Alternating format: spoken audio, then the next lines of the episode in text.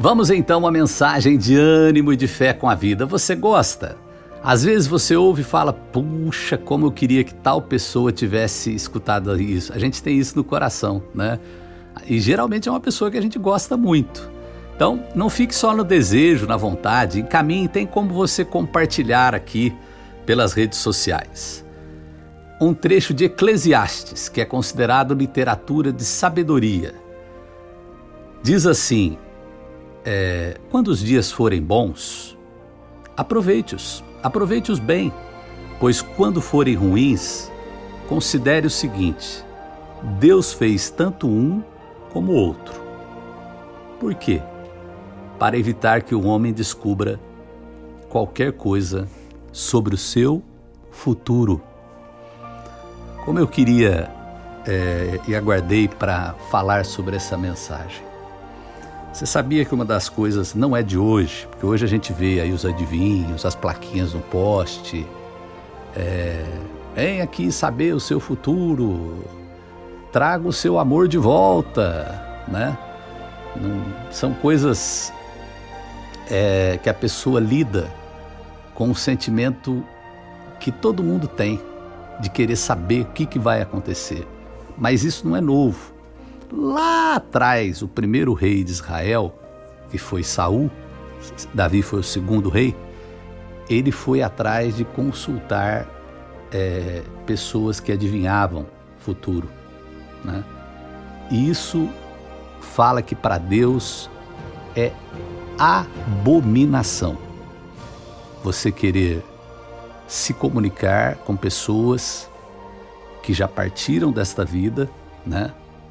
E é, o, as escrituras são claras que não existe esse tipo de comunicação, né? No episódio de Lázaro, do, do, não do que foi ressuscitado, o, o mendigo Lázaro, é, quando ele morre, depois tem uma outra pessoa também que morre, um está no lugar de dor, o outro está na glória e fala: Olha, Manda alguém lá avisar minha família, meus irmãos, para que eles também não venham para esse lugar horrível onde eu estou. E aí, nas Escrituras diz o seguinte: para isso eles têm os profetas.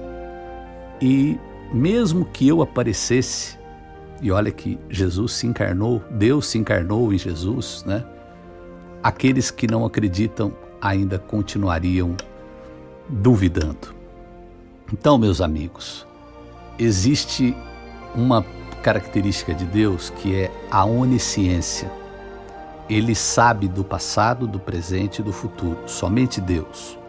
E ele não divide certos atributos com ninguém. Por que, que eu estou te dizendo isso? Qualquer ser humano que falar para você, vou falar que vai acontecer no teu futuro, ele está te iludindo. E pior do que isso, tem um caso ficou famoso o cantor Guilherme Arantes. Ele era mais conhecido lá atrás, na década de 70, 80.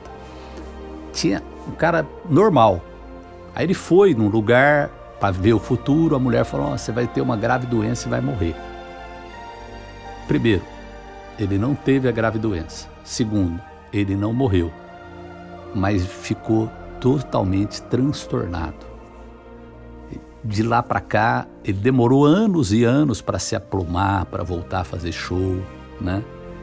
Então tem coisa que são coisas sérias, não são coisas para a gente ficar brincando com elas. Tem um dito popular, não está escrito nas escrituras não dessa forma, que fala que o futuro a Deus pertence. Poucas coisas às vezes coadunam o que as pessoas falam que o que é a realidade mas somente Deus mesmo pode traçar o futuro de cada um de nós.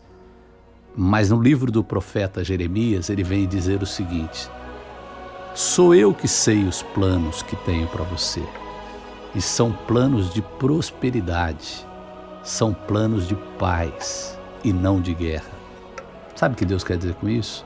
Da parte dele, ele quer sempre o melhor para a gente mas muitas vezes nós vamos colher aquilo que plantamos. É por isso que você querer saber o futuro, vamos lá, o que, que isso acrescenta? Se for uma coisa muito boa que vai acontecer, você vai ficar ansioso, você esquece de viver o momento presente. E se for uma coisa muito ruim, você já vai ficar depressivo desde já. Né? Aprenda a lidar com, com o tempo. Aliás, na, nas Escrituras tem uma parte que diz: Senhor, ajuda-me a contar os meus dias, a ter sabedoria. Porque uma das coisas mais sábias é a gente lidar com o tempo na vida. E o livro de Eclesiastes, que eu citei há um tempo atrás, diz que na vida tem tempo para tudo. Tem tempo para abraçar, para afastar, tempo para plantar, para colher, tempo de atirar pedra, tempo de juntar pedra. Vai falando das etapas da vida, né? Mas eu acho muito bonito esse trecho que eu falei, que está em Eclesiastes, que fala: tem dia bom, mas não é todo dia que é bom. Mas tem dia ruim. Mas não é todo dia que é ruim. Mas considere uma coisa: Deus fez tanto um quanto o outro. Existe proveito nas duas situações. E para você se admirar, às vezes existe mais proveito no dia triste do que no dia alegre, né? Aliás, a palavra de Deus diz que há mais sabedoria numa casa de luto do que numa casa de festa. Você reflete muito mais sobre a real existência nessa terra e sobre o propósito da nossa vida. Mensagem de ânimo e de fé com a vida.